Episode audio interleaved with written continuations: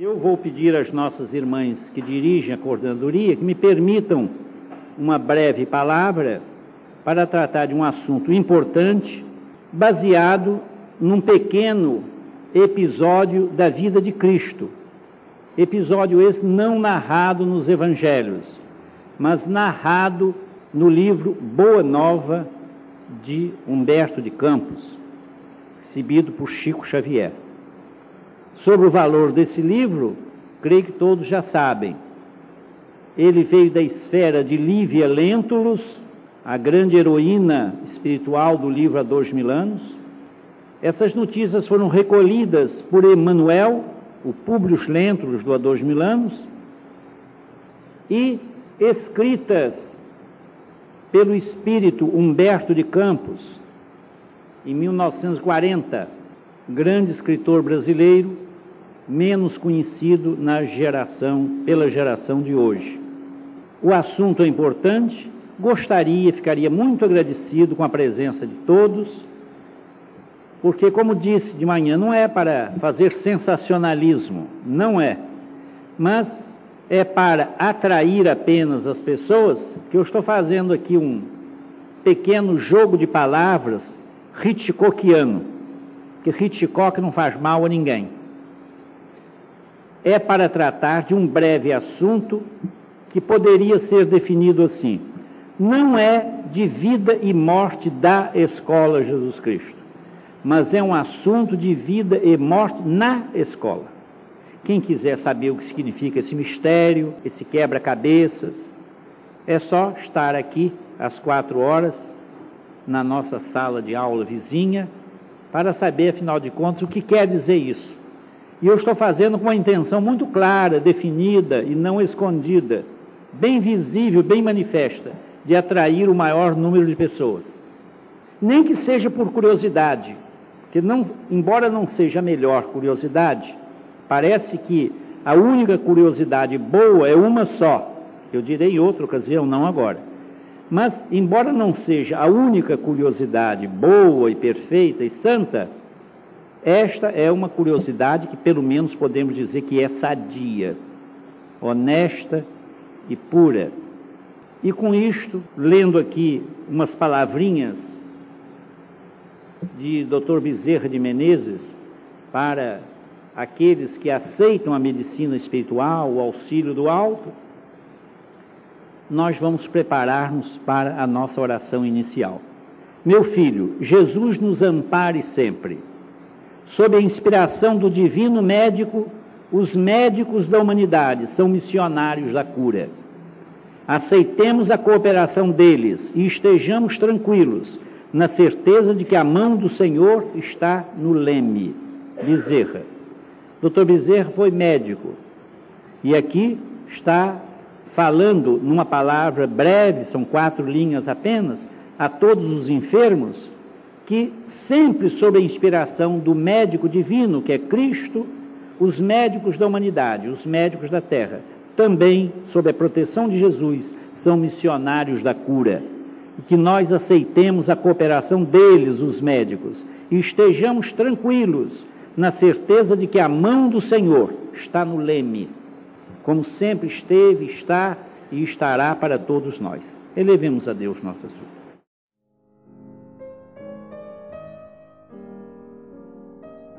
Nosso bendito Pai, estende sobre as nossas lutas, sobre as nossas dores, sobre as nossas enfermidades, sobre as nossas descrenças, sobre as nossas desesperanças, sobre o nosso desamor ou sobre a nossa descaridade.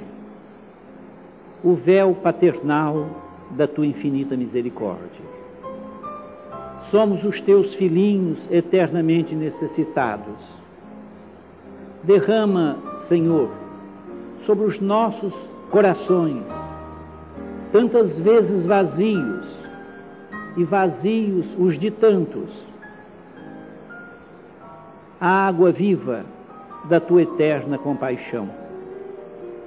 Permite que possamos guardar nos nossos corações o significado espiritual das mensagens das palavras do alto que vamos meditar nesta manhã. Que a tua santa bênção, Pai bendito, seja conosco, seja com todos aqueles que aqui não estão presentes, seja com os que sofrem na terra e no plano invisível, seja com aqueles que te conhecem com aqueles que te desconhecem, com os que te amam e com aqueles que ainda não te buscam amar,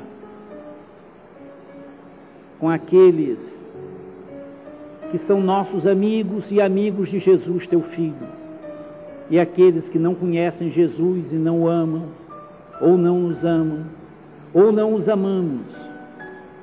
Seja com todos, Senhor, com a tua imensa família universal, com os que estão longe e com os que estão perto de nossos corações.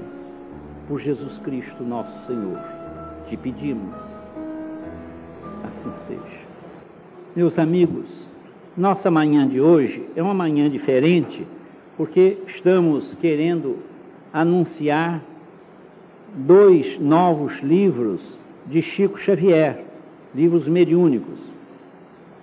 Um deles nos diz respeito de muito perto porque é um livro que, conforme nosso querido Chico definiu, é um livro de Campos, da nossa cidade de Campos, porque contém mensagens, embora poucas, para não tornar muito volumoso o livro e por isso mais caro e difícil acesso ao bolso de muitos, Chico chamou de livro de Campos por três motivos. Primeiro, contém mensagens, algumas mensagens das muitas que ele recebeu aqui em Campos.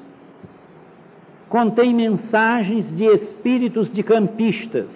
E terceiro, contém mensagens de vários amigos espirituais para amigos e confrades de Campos.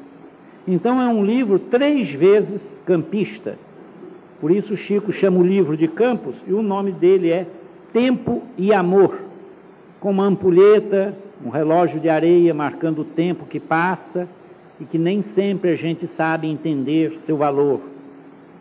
O tempo vai passando, vai passando o tempo.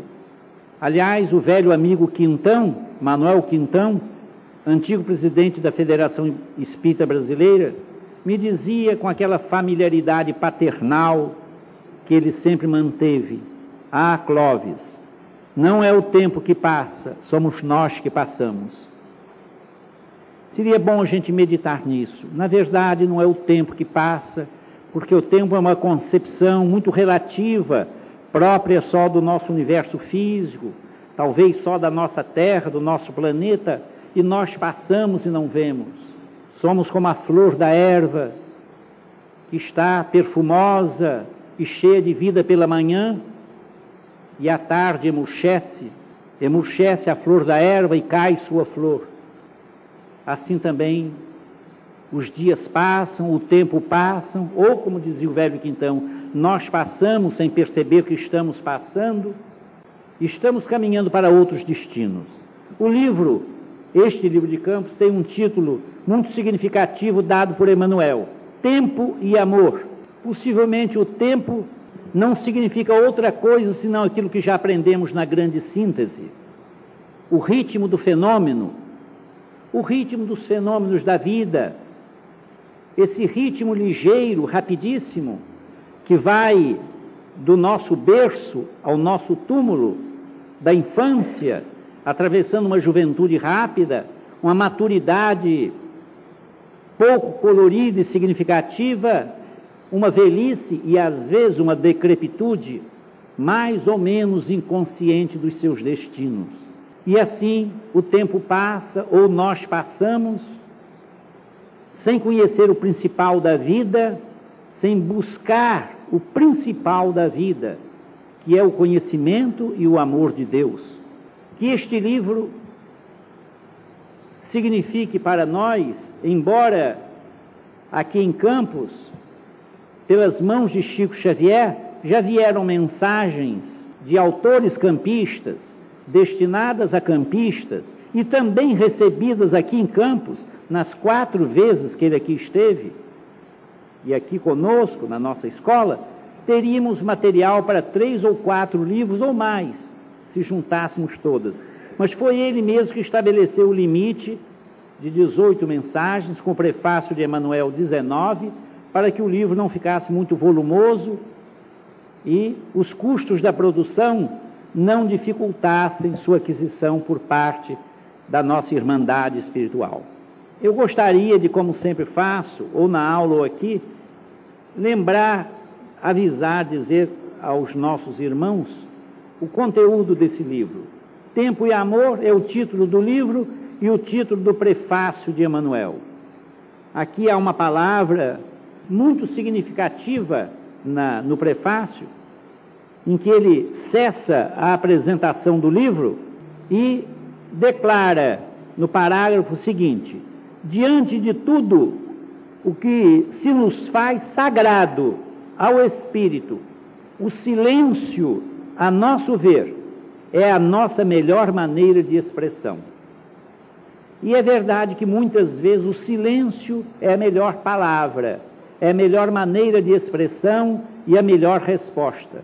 Não fosse assim, Jesus não teria silenciado ante tantas indagações ociosas de Pilatos, de Anás, de Caifás. Muitas vezes ele respondeu com silêncio. E Emmanuel aqui, humildemente e modestamente, fala num silêncio que nós sabemos que nasceu apenas de sua humildade, de sua imensa humildade, para que o leitor penetre nas páginas do livro. O primeiro capítulo é Petição do Servo, uma página de Destouche. Destouche foi um sacerdote francês que veio para o Brasil, jovem ainda, havendo abandonado tudo na sua França. Ele era descendente do almirante Destouche, da Guerra Franco-Prussiana de 1870. Veio pobre para aqui, foi sacerdote durante muitos anos na minha aldeia natal, e eu guardo dele as mais significativas e saudosas lembranças. Foi um segundo pai que eu tive, pai espiritual. Ele mesmo me chamava de filhinho, mon petit enfant, e tornou-se amigo da escola Jesus Cristo desde a sua fundação.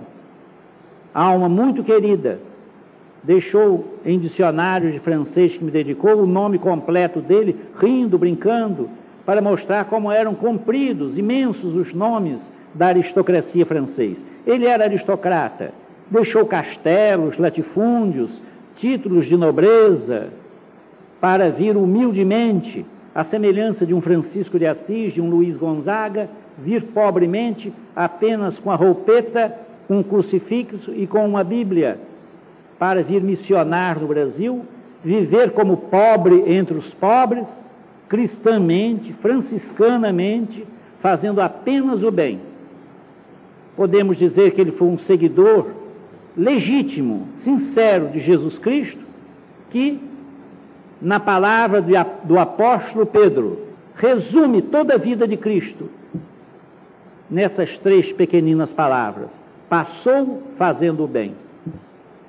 Jesus passou pelo mundo fazendo o bem e Detuche também fazendo o bem. Aqui está o nome completo dele. Ele passava, passou a ser apenas Detuche, Padre Detuche, lembrado carinhosamente numa rua do bairro universitário de nossa cidade. E na lembrança daqueles que o conheceram, ele desencarnou em 1930. Está uma mensagem muito bela recebida aqui na escola Jesus Cristo, na manhã de 26 de novembro de 1972.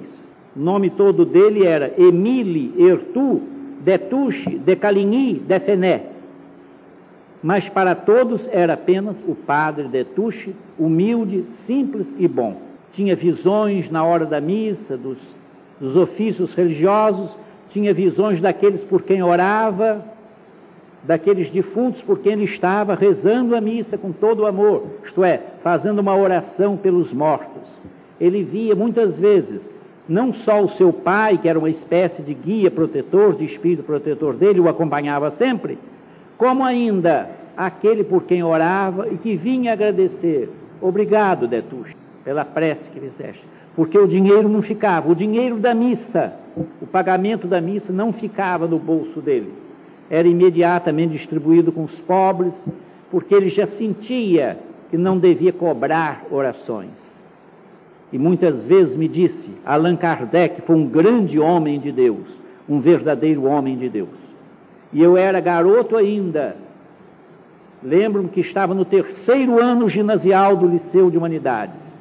E um dia me encontrei com ele na rua João Pessoa, ao lado da porta fronteira, da porta lateral do Trianon, e ele, me vendo na mão o, o livro Fábulas de La Fontaine, Fábulas de La Fontaine, leu, olhou aquilo muito alegre e disse assim: mais tarde você vai conhecer alguém maior que La Fontaine, que foi Allan Kardec. Mais tarde você conhecerá Allan Kardec. Eu não entendi, estava no terceiro ano de, de ginásio, não sabia quem era Allan Kardec, e ele profetizou, com muitos anos de antecedência, meu futuro relacionamento com o codificador da doutrina espírita, que ele já amava e, e que definiu como um grande homem de Deus. É quem abre o nosso livro de Campos com uma bela mensagem, cheia de humildade, petição do servo. Além disso, há dois sonetos de Alta de Souza dedicados a Nina Arueira, fundadora espiritual da Escola Jesus Cristo. Há também a primeira mensagem de Ramiro Viana, nosso companheiro e irmão, inclusive falou muitas vezes aqui na escola, e diretor do Grupo Espírita Allan Kardec, da cidade de Campos. Há também uma outra mensagem, o quarto capítulo, é de uma mensagem do professor Oswaldo Martins, nosso colega, professor, do liceu, professor da Faculdade de Filosofia, professor da Escola Técnica Federal, e que aqui nos traz uma mensagem muito significativa e de profundo valor para estudo, porque ele tem uma experiência que conta aqui, aqui relata, de uma vida passada dele, porque ele ficou sem entender, ele que era um estudioso não só do Espiritismo e do Evangelho, mas também muito estudioso de assuntos ocultistas, de religiões orientais, filosofias orientais.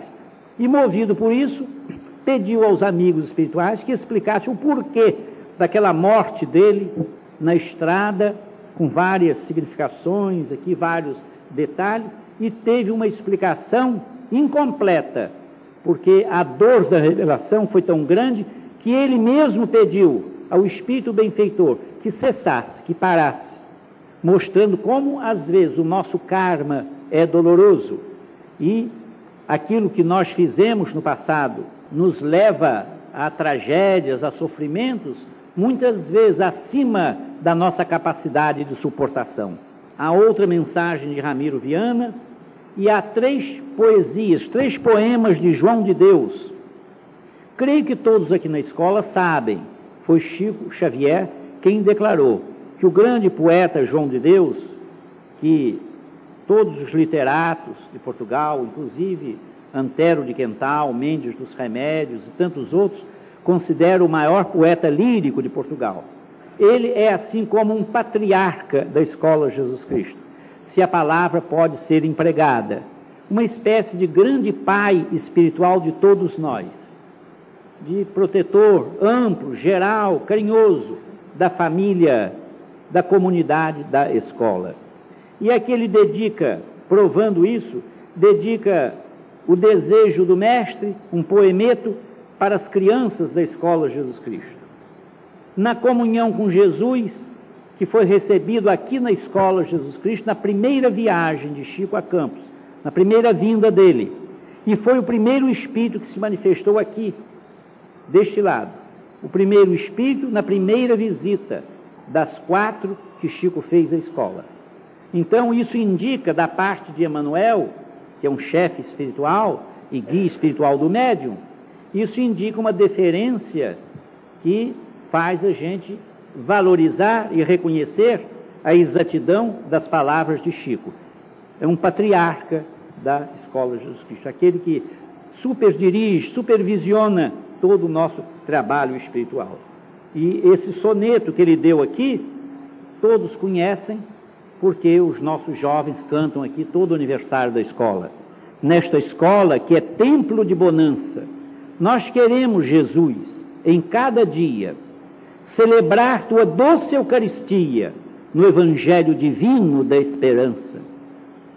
Tua palavra é o hino de alegria que nos envolve a fé segura e mansa, a luz que nos ensina a ser criança com o teu amor na fonte de harmonia. Nossos passos são trôpegos na estrada. Nosso esforço, Senhor, é quase nada, mas teu braço amoroso nos conduz. Seja conosco a paz de andar contigo, lendo-te o coração excelso e amigo no banquete evangélico da luz. Este foi o primeiro soneto de João de Deus na primeira visita de Chico à nossa escola. E aqui está um outro que ele dedicou e foi apenas distribuído quando a escola completou 31 anos. Foi distribuído aqui em panfleto, em volante, no dia 27 de outubro de 1966. Muitos não estavam aqui nessa época, e pela primeira vez esse soneto sai de um volante antiquíssimo de 66 para o livro mediúnico. E é também um soneto dedicado aos irmãos da escola Jesus Cristo. Então eu me permito lê-lo para que nós possamos sentir nesta velha página espiritual todo o amor e todo o carinho de João de Deus para com todos nós. Ide e semeai aos irmãos da escola Jesus Cristo. Semeai com Jesus para o futuro a verdade e a esperança, a fé e o amor, a caminho do plano superior, porto da paz, mirífico e seguro. Além das sombras do horizonte escuro, há searas de eterno resplendor onde as mãos do divino semeador cultivam para o mundo o bem mais puro. Servidores do Cristo soberano, iluminai o coração humano, dilatando os clarões da vossa cruz. Ide e semeai no campo ilimitado, e encontrareis na paz de vosso arado as colheitas intérminas da luz. Há também uma mensagem de um filho de Ramiro, Paulinho, uma pequena mensagem dada ainda em vida de seu pai. Uma mensagem de Santos Dumont, que desde 1937, isto é, dois anos depois da fundação da Escola Jesus Cristo, a escola nasceu em 35, Santos Dumont desencarnou em 32, em 37 ele passou a integrar, segundo Chico Xavier nos falou, e aqui está explicado, passou a integrar a grande equipe, a equipe luminosa, carinhosa, cheia de amor, dos benfeitores e auxiliadores de nossas almas, de nossos trabalhos. Aqui está a mensagem dele, Santos Dumont e o caminho da verdadeira glória. Ele explica como se sobe para Deus, como se purifica a consciência e, e em que consiste a verdadeira glória que às vezes as pessoas procuram tão inutilmente, tão ilusoriamente no mundo. Uma mensagem também tirada de, de um trecho de mensagem de Nina Rueira, Peregrinação para o Reencontro. Uma mensagem, capítulo 11, de Amaro Francisco, dirigida à sua esposa Nair Batista. Amaro Francisco foi dedicado professor de evangelho aqui na escola, um rapaz prestimoso, dedicado, bondoso, muito intuitivo e que deixou saudades até hoje entre aqueles que assistiram às suas aulas de evangelho. Uma criatura de valor excepcional, para quem qualquer elogio é sempre pequeno. Aqui também um soneto de Azevedo Cruz, o príncipe dos poetas campistas.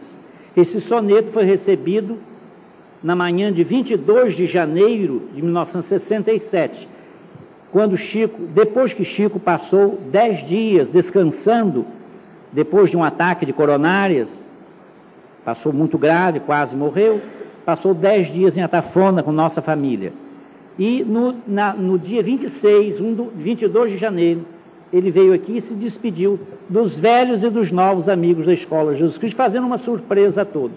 Houve muita coisa interessante nesse dia, que já foi relatada aqui, mas hoje é desejo nosso ler apenas o magnífico soneto de Azevedo Cruz, intitulado Campos, em que é o mesmo estilo do único livro que ele deixou, publicado póstumamente, Sonho. O autor de Amante a Verba, o hino de exaltação a Campos, musicado pelo professor Newton Pericê Duarte, um soneto intitulado Campos, com toda a beleza do seu estro, com todo o fulgor da sua poética, e dois sonetos que eu não vou ler, mas estão aqui, de, do poeta Augusto dos Anjos. Esses dois sonetos foram dados aqui em Campos, aqui na Escola Jesus Cristo. Um no dia da chegada de Chico, outro no dia da saída, em que o poeta se despede com um soneto em que retrata aquilo que estava acontecendo na Europa, na guerra. Havia começado a guerra e os nazistas, os soldados nazistas, já tinham conquistado a Dinamarca, os Países Baixos, e ele retrata, enfoca aquela situação de terror, de expectativas cruéis da Segunda Guerra Mundial, num ambiente de plena paz aqui de nossa escola Jesus Cristo. Aqui também há uma página que peço perdão de ser publicada, porque é muito íntima e nunca foi publicada. Mas desta vez, como o Chico pediu para haver o máximo de publicações de, de mensagens dedicadas a pessoas de campos, essa mensagem altamente íntima é publicada. Ela é de autoria de um grande prelado espanhol, Tomás de Villanova, que foi canonizado pela Igreja no século XV, Santo Tomás de Villanueva. Nasceu em Fuandiana, em Toledo, e é considerado hoje o apóstolo da Espanha. Santa Teresa d'Ávila é padroeira e ele o apóstolo da Espanha. Essa mensagem foi recebida ainda em Pedro Leopoldo e os motivos da inserção da mensagem aqui estão explicados em anotação que se segue a mensagem. Também uma outra mensagem que está, também de um, de um franciscano, reformador da ordem franciscana no século XV, grande amigo e confessor de Santa Teresa de Jesus, Santa Teresa d'Ávila, é Frei Pedro de Alcântara, que é um dos grandes amigos da escola, protetor espiritual do grupo Meimei em Pedro Leopoldo e da Escola Jesus Cristo em Campos. É a mensagem de São Pedro de Alcântara. Não confundir, um amigo nosso da escola já agradeceu esse esclarecimento. Não confundir São Pedro de Alcântara com o imperador Pedro de Alcântara. Aliás, com os imperadores, porque Pedro I também era Pedro de Alcântara, Pedro II também era Pedro de Alcântara. E tiveram esses nomes dados porque, na época, na época do primeiro reinado, São Pedro de Alcântara foi escolhido pela igreja para ser o protetor do Brasil, protetor máximo do Brasil. Agora, nos últimos tempos, é que surgiu, por influência da Igreja Católica, a nova denominação da padroeira do Brasil, Nossa Senhora Aparecida, mas o padroeiro desde o tempo do Império é São Pedro de Alcântara, um espírito que é benfeitor espiritual, não só do grupo Meimei de Pedro Leopoldo, como de nossa escola. Está também aqui uma carta, a primeira das sete, que Carlos Vitor, Carlinhos, meu filho, dedicou aos seus pais. E, encerrando o livro, uma mensagem de Maria João de Deus, a mãe de Chico Xavier. A mãe de Chico Xavier deu essa mensagem na escola Maria João de Deus, que funcionava inicialmente no bairro de Bezamar, hoje Avenida Bezamar, no final da rua 7 de setembro. com uma pequena biografia dela encerrando o livro. Este é o livro de Campos, ou melhor, de autores campistas, com mensagens dedicadas a pessoas de Campos e mensagens recebidas por Chico Xavier em Campos. Há um outro livro também, recém-publicado, chamado Quando se pretende falar da vida, completamente diferente. Esse livro tem muita originalidade no seu conteúdo, no seu significado espiritual e na sua finalidade. É o livro de um rapaz judeu chamado Roberto Muscati. Esse rapaz desencarnou de uma maneira inesperada. Fez uma operação, foi bem da operação, foi para casa e, por ter usado um pequeno remédio, um descongestionante nasal, teve um choque anafilático e morreu inesperadamente. O pai dele, Dr. Davi Muscati, além de grande médico na capital paulista, é dono de uma clínica. Não é que seja pessoa rica, mas é pessoa de alguns haveres. E a mãe dele, dona Sônia Muscati, é enfermeira, instrumentadora de serviço de enfermagem na clínica do próprio esposo. O que aconteceu é o seguinte: as mensagens é o livro original, talvez uma das provas mais belas da mediunidade Chico Xavier. Eu trouxe, mas não há tempo para comentar. Trouxe aqui, falarei de outra vez sobre uma coisa muito interessante que aconteceu alguns anos passados, está nesse livro, que pouca gente, diz o nosso amigo Joêmio da Livraria, pouca gente se interessou por ele, porque a capa é admiravelmente feiosa. Horrível a capa. Uma mulher de cabeça para baixo, outra de cabeça para cima, um desenho feio, modernista, horroroso. E isso estragou a vendagem, creio eu, do livro. Uma capa dessa espanta as pessoas. Mas o livro é uma preciosidade. E eu queria comentar aqui um, a história de uma pobrezinha que chegou a Pedro Leopoldo, mulher pobre, mendiga quase, em estado de extrema penúria, e que, misteriosamente, nem Chico sabe explicar como, ela entendeu que a mensagem, uma lindíssima mensagem, contando um fato da Idade Média, um romance de amor medieval, e escrito por um poeta que se especializou em histórias tristes de amor, foi o grande poeta simbolista Alfonso de Guimarães, discípulo e amigo do príncipe simbolista que foi Cruz de Souza.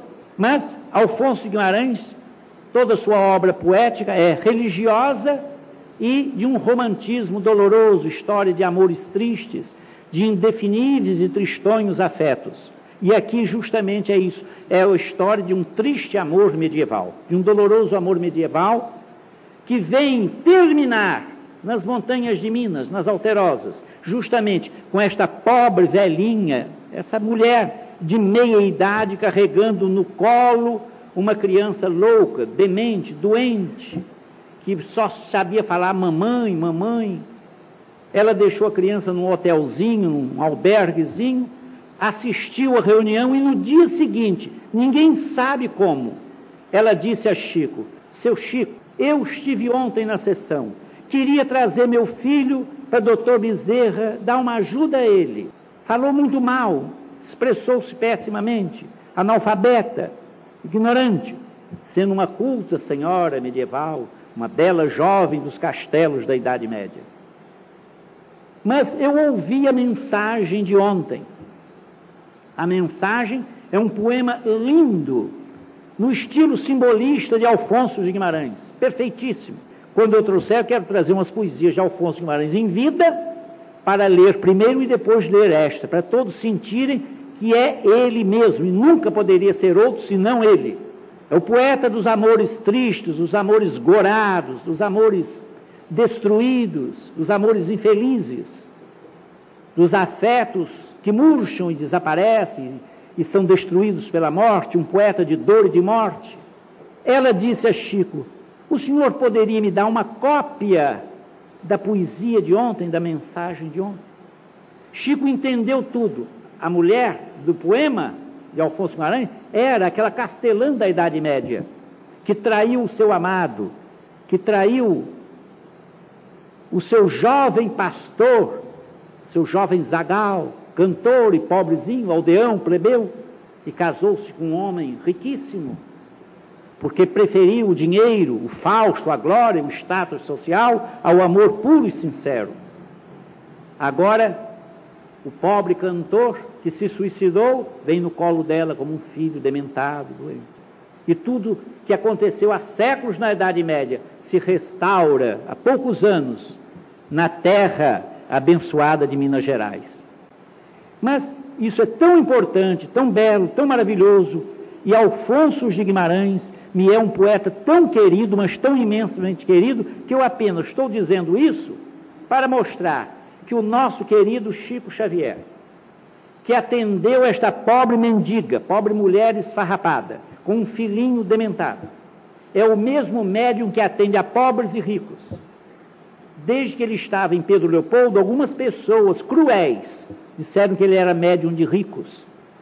Chico sempre atendeu numericamente, se fôssemos fazer estatística, muito mais, mas muitíssimo mais, a gente pobre que a pessoas de haveres ricas. Muito mais.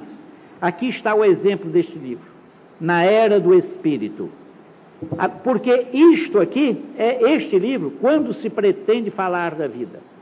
O título foi dado pelo Dr. Davi Muscati, que mostra sua dor pai de seis filhos, quatro rapazes e duas moças, homem feliz, como ele mesmo disse. Casou-se com Sônia e, diz ele, foi a coisa melhor que até hoje eu fiz na vida. Encontrar a esposa dele. Foi o que melhor aconteceu na vida dele, foi encontrar a esposa. Os filhos felizes e amigos. Uma família, como se diz hoje na linguagem psicológica dos nossos dias, uma família muito bem estruturada, feliz, alegre. Ele trabalhando como médico, a clínica em progresso, a mulher ajudando como instrumentadora de aparelhagem material cirúrgico, ajudando.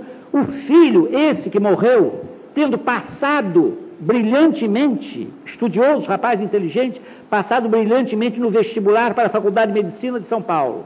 De repente, em momentos, desencarna. Aqui, este livro, a beleza deste livro não é só o relatório do pai. Foi ele que escolheu o título do livro que Emanuel respeitou. Quando se pretende falar da vida. É um judeu não praticante. Assim como nós vemos nas religiões contemporâneas, catolicismo, protestantismo, espiritismo, tudo dividido. Creio que todos já notaram isso, pois não? Catolicismo agora, tradicionalistas brigando com o bispo, progressistas, esquerda festiva, vários várias cores, catolicismo, progressistas, esquerdistas, direitistas, tudo dividido. Já não é mais a Igreja Católica aquela expressão monolítica de fé, como foi há séculos passados. O protestantismo, então, nem se fala. Há muitos anos passados, eu li uma notícia que só nos Estados Unidos havia 120 seitas protestantes. Agora deve haver mais de 200 ou 300. Aqui em Campos mesmo, uma disparidade imensa, uma divisão, um divisionismo tremendo de seitas e assembleias de Deus e assembleias de Cristo e, e tudo, e é Deus é amor, e, e misturas de religiões orientais com cristianismo e a divisão das religiões. Qualquer pessoa se torna pastor, sem seminário, sem cultura, sem saber ler, é pastor. Arrecada dinheiro, funda a igreja, e as pobres almas infelizes vão seguindo esses caminhos que não são o caminho que Jesus Cristo nos apontou caminho, verdade e vida. No Espiritismo, a mesma coisa, tudo dividido, cada um segue de uma maneira, várias divisões, as famílias divididas, e os filhos de pais espíritas em geral não são espíritas, são exceções, os que são, são exceções. Às vezes, numa família, o pai é espírita, a mãe não é, segue outra religião, e os filhos não têm religião nenhuma, ou então os pais são espíritas e os filhos são roqueiros. Enfim, meus amigos, tudo muito triste. No judaísmo não poderia deixar de ser diferente. O judaísmo, a religião que permanece, os judeus até hoje, também estão divididos. No tempo de Cristo, nós vemos nos evangelhos uma grande divisão: fariseus e saduceus. A Bíblia não fala numa outra divisão que era menor, muito mais reduzida, que vivia em grutas escondidas, os essênios. Mas eram também judeus e praticantes da lei de Moisés e mais rígidos do que os próprios fariseus no cumprimento da lei divina. Mas, com o rolar dos tempos, hoje o judaísmo não é mais de fariseus, nem de essênios, nem de saduceus. São os tradicionalistas, que correspondem mais ou menos aos fariseus antigos. Os tradicionalistas, os liberais, os reformistas e os reconstrutores. Quatro grupos, no mínimo, sem falar nos judeus que nos Estados Unidos aceitaram Cristo como Messias e formam seis grandes grupos, cinco ou seis grandes grupos de judeus que aceitam o judaísmo, continuam frequentando as sinagogas e são também cristãos. O grupo mais populoso é o Jews for Christ, Judeus para Cristo. E há outros também que publicam livros, mensagens, jornais em várias línguas, inclusive em português, mostrando que são judeus, continuam seguindo a lei de Moisés, mas aceitam Jesus Cristo como glória do povo de Israel e o Messias prometido pelos profetas. Então está dividido. Aqui nós vemos este rapaz, como ele mostra aqui, sem muita prática, filho de judeus que também não se davam à prática do judaísmo não frequentavam muito a sinagoga. Isso em São Paulo. Pois bem, mas o avô do rapaz e o bisavô, os avós, aliás, porque aparece uma avó também, receberam este moço no plano espiritual. Aqui há uma mensagem, não há tempo de ler, mas uma mensagem que tudo faz crer que ele esteja localizado numa esfera espiritual, não nos céus no Brasil, como nosso lar, como alvorada nova, como moradia, mas nos céus da própria terra de Israel. Ele vinha saber então que me achava em Eretz Israel, ou terra do renascimento, cuja beleza é indescritível, e fala na cidade dos profetas. Então diz que lá, ali naquela província do espaço terrestre, se erguia outra cidade luminosa dos profetas, os que choraram no mundo, somente para receber os espíritos dos judeus.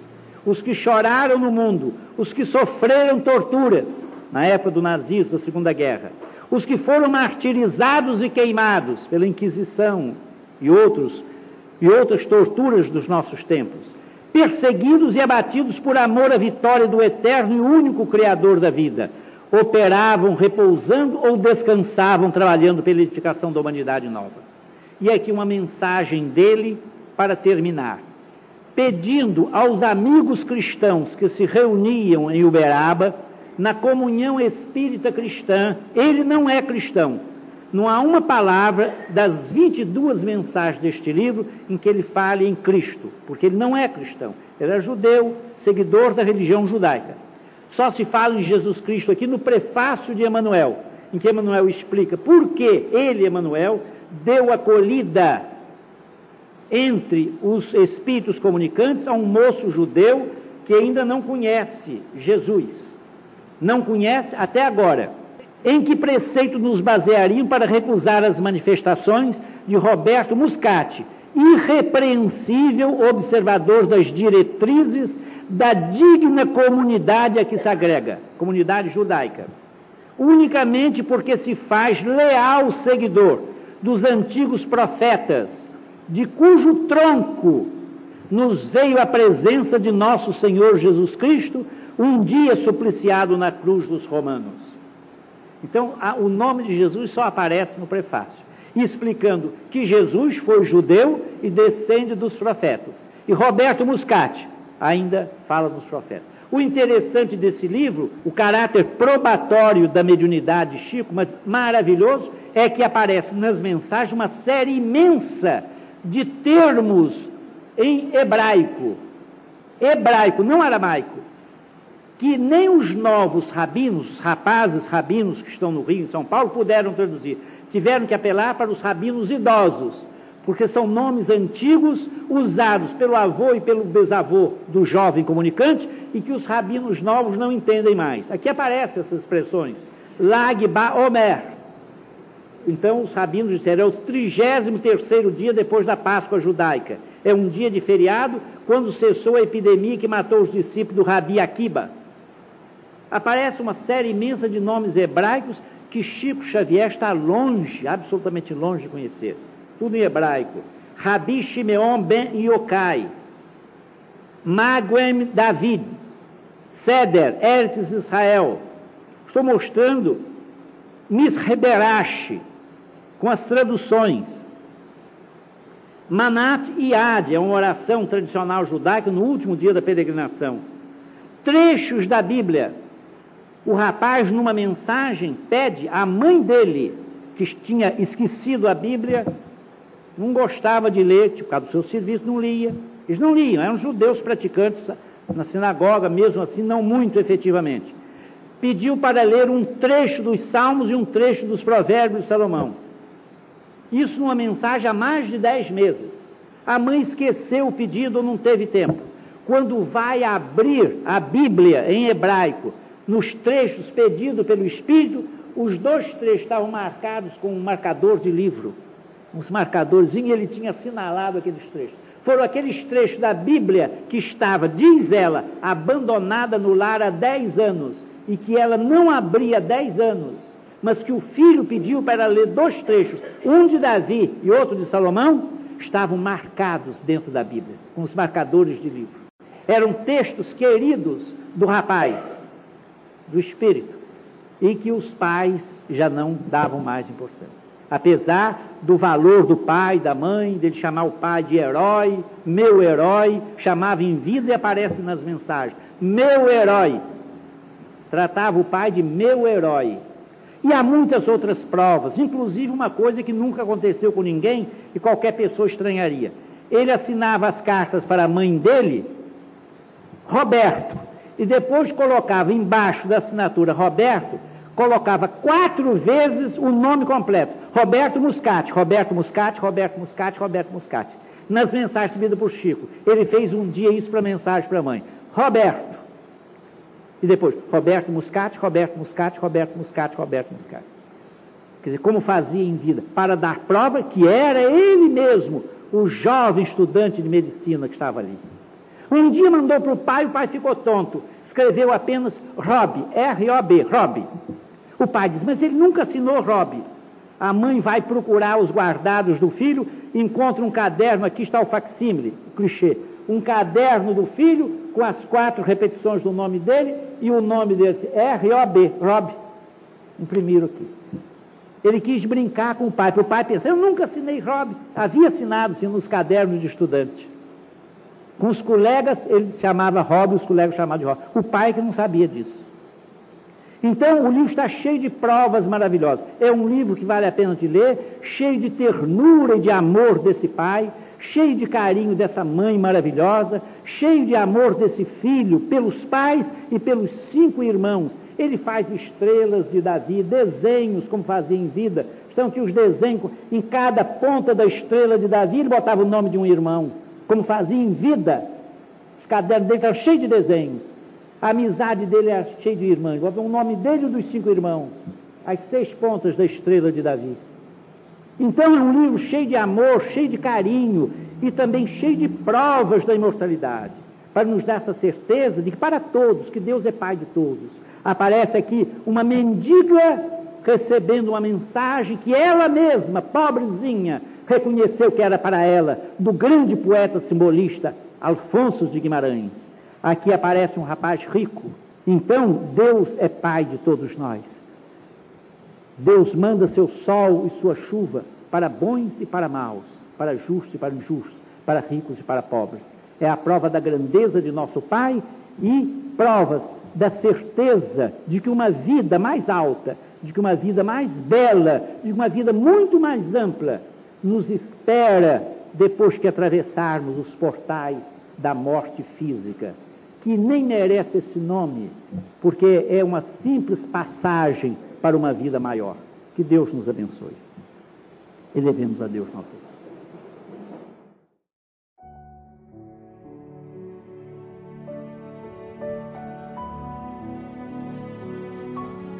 Bendito Pai, pedimos tua bênção para nossa família aqui reunida e para toda a tua e nossa família universal. Deus Santo, tu que conheces os nossos corações, escutas os nossos pensamentos e sentimentos, concede, por amor de Jesus Cristo, a cada um de nós aquilo que tu sabes, o que de cada um tem necessidade. Pai bendito, despede-nos na tua paz com a tua bênção, como sempre fazes e como sempre desejamos que faças.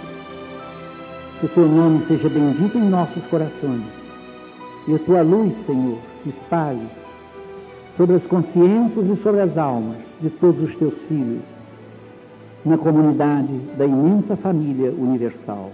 Nós te pedimos, por Jesus Cristo, nosso Senhor. Assim seja. Em nome de Deus Todo-Poderoso, de nosso Senhor e Mestre, com assistência de nossos benfeitores e amigos espirituais, para encerrada a nossa reunião desta manhã.